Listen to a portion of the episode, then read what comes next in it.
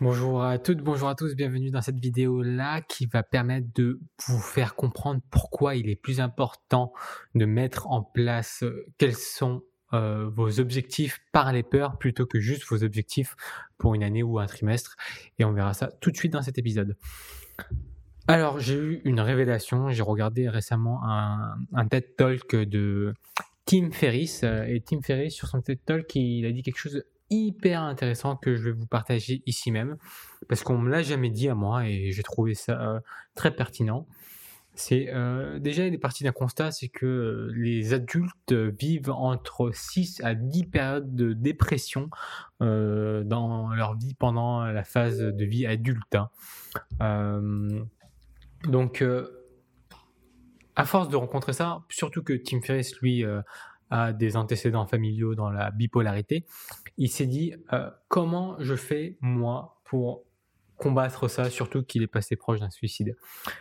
Euh, et il a une recette pour euh, éviter la destruction interne, à la fois mentale et psychologique, et tout ce qui est la paralysie par analysis, qui est très connu, c'est la paralysie par par analyse. Euh, et il dit tout simplement dans sa vidéo que le stoïcisme, ça a été euh, pour lui la meilleure euh, solution, le meilleur outil parce que ça, c'est très pertinent dans les environnements à stress élevé. Et nous, c'est exactement ça aujourd'hui en 2021. On vit dans une société qui est très complexe, très complexe à la fois financièrement, économiquement, à la fois politiquement, trop complexe pour un être humain. Euh, parce que je vais le dire vulgairement, hein, vulgairement on descend euh, des singes si on en croit Darwin, et on, est normalement fait pour, euh, pour manger, dormir, se reproduire et jouer. Normalement, c'est ça pour lequel on, est fait. Enfin, voilà. la nature humaine est faite pour ça. Et aujourd'hui, on a construit une société qui est très complexe, trop complexe. Et du coup, revenir à la simplicité peut nous aider à sortir de certains créneaux euh, difficile. Et donc, moi, j'appelle depuis longtemps, hein, vous le savez, euh, avec ma vision zen des choses, de revenir à la simplicité. Faire moins, mais mieux. Euh, éviter tout ce qui est gros, gros objectifs, type, type objectif financier ou des choses comme ça par rapport au business, parce que c'est très stressant et finalement, ça vous mène pas là où vous devez aller. Et euh, il y a une citation qui est très intéressante, c'est la citation de Sénèque qui dit euh, Nous souffrons plus dans notre imagination que dans la réalité. Souvent, notre cerveau se crée des films et ces films-là ne font plus souffrir parce que le cerveau ne distingue pas la réalité de euh, la non-réalité, du fictif. Et donc, du coup, on souffre et on relâche les mêmes hormones de stress, ou euh, de dépression que, euh, que l'effet inverse, euh, les mêmes hormones de joie et de bonheur. La dopamine, par exemple, en fonction de ce qu'on imagine. Donc, il faut aussi savoir qu'est-ce qui nous fait peur vraiment, parce que c'est ce qui va nous permettre de passer à l'action et de mesurer ce qui est grave ou pas et de relativiser.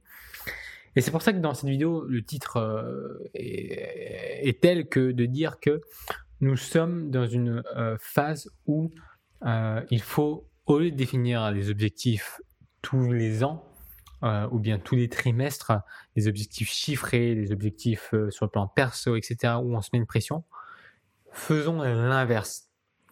Définissons nos objectifs de type psychologique les objectifs euh, psychologiques seraient quelles sont nos peurs? Et la mise en pratique, elle est simple.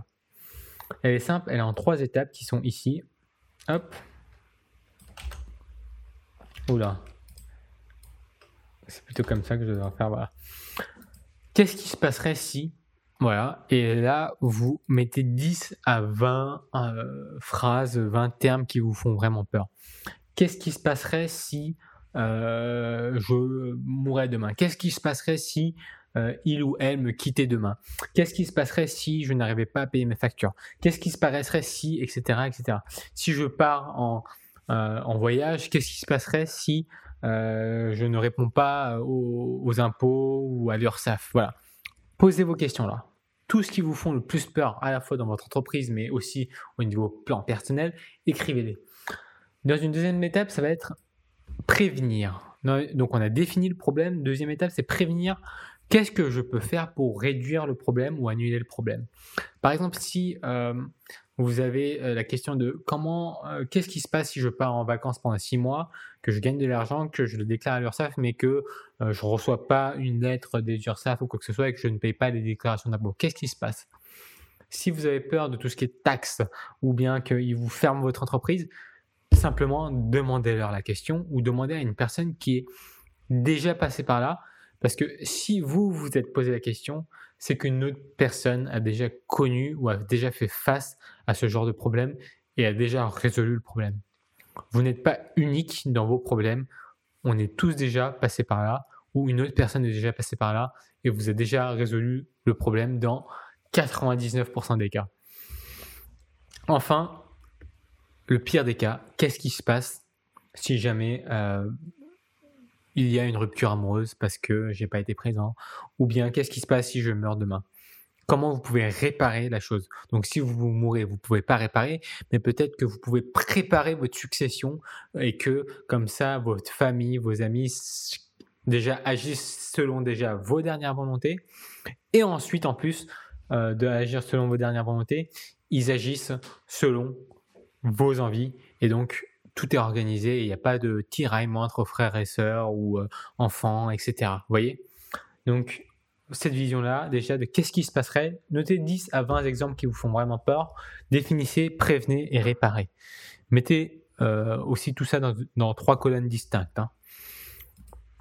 Et après, il faut se poser une question. Quels sont les bénéfices à essayer?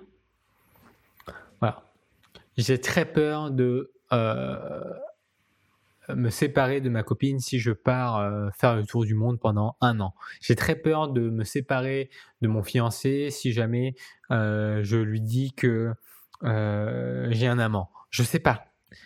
quels sont les bénéfices à essayer? Déjà, première question. Et quels sont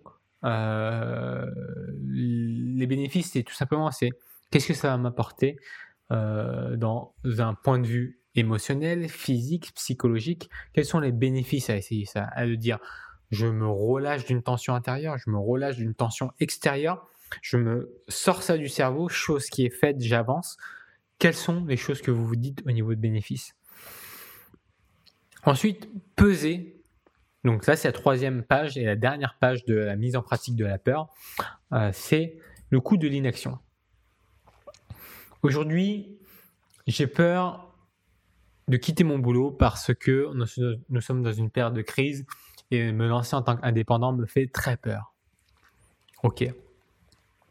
D'ici six mois, si je n'ai rien fait, comment je me sentirai émotionnellement, physiquement, financièrement, etc., etc. D'ici six mois. D'ici un an, comment ça se passera? D'ici trois ans, où j'en serai si je suis toujours salarié au lieu, d'indépendant, si je suis toujours avec la même personne que je n'aime plus, si je voilà, écrivez tout ça. Et la question que vous vous posez, c'est sur une échelle de 1 à 10 dans chacune des catégories, est-ce que émotionnellement, physiquement, je me sentirais bien? Est-ce que financièrement, ce serait bien ou pas? Etc. etc. Notez toujours sur une échelle de 1 à 10. Et là, vous vous rendrez compte que des fois, il vaut mieux passer à l'action maintenant, prendre le risque maintenant, parce que quand vous prenez le risque maintenant, ça paiera ses fruits plus tard. Donc, ce genre d'exercice de fear-based, euh, comme on dit, euh, basé sur la peur, est très intéressant parce que ça va vous permettre de mettre face à, de vous mettre face à la réalité, de vous mettre face à un miroir et de vous poser la question qu'est-ce qui importe le plus dans ma vie, vous voyez? Et c'est un exercice que je recommande de le faire au moins une fois par trimestre parce que c'est bien pour pouvoir agir sur notre vie, pour pouvoir agir sur nos projets, nos objectifs, que le format trimestriel, alors que le format mensuel est un peu court et le format annuel un peu trop long. Donc le faire une fois par trimestre pour voir où vous en êtes et avoir toujours entre 10 et 20 peurs à explorer. Et de là, vous saurez quels sont vos objectifs qui vous sont chers, qui vous seront chers puisque vous les avez définis à partir de vos peurs.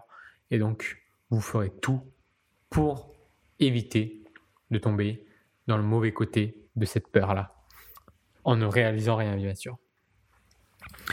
Et il y a euh, une personne qui dit, euh, lorsque vous faites des choix faciles, vous aurez une vie difficile.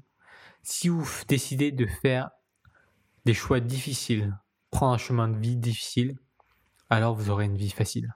Ça c'est Jerzy Gregorek. Voilà pour la citation. J'en ai fini pour cette vidéo et cet épisode qui est bien courte mais que je trouvais tellement importante que j'ai décidé de la partager. Ok, c'est pas sur le métier de CGP, mais c'est important aussi des fois de revenir sur la psychologie, euh, chose que, dont je suis particulièrement friand et qui peut euh, aider vraiment tout le monde. Sur ce, je vous souhaite une belle journée à toutes et à tous. Abonnez-vous sur www.cercledali.fr. C'est la version bêta. On passe bientôt à la version euh, full en, live. Donc, je vous invite à aller sur www.cercledali.fr. Laissez votre adresse mail pour recevoir des contenus de qualité. À très bientôt. Tchuss, puisqu'on se quitte jamais vraiment.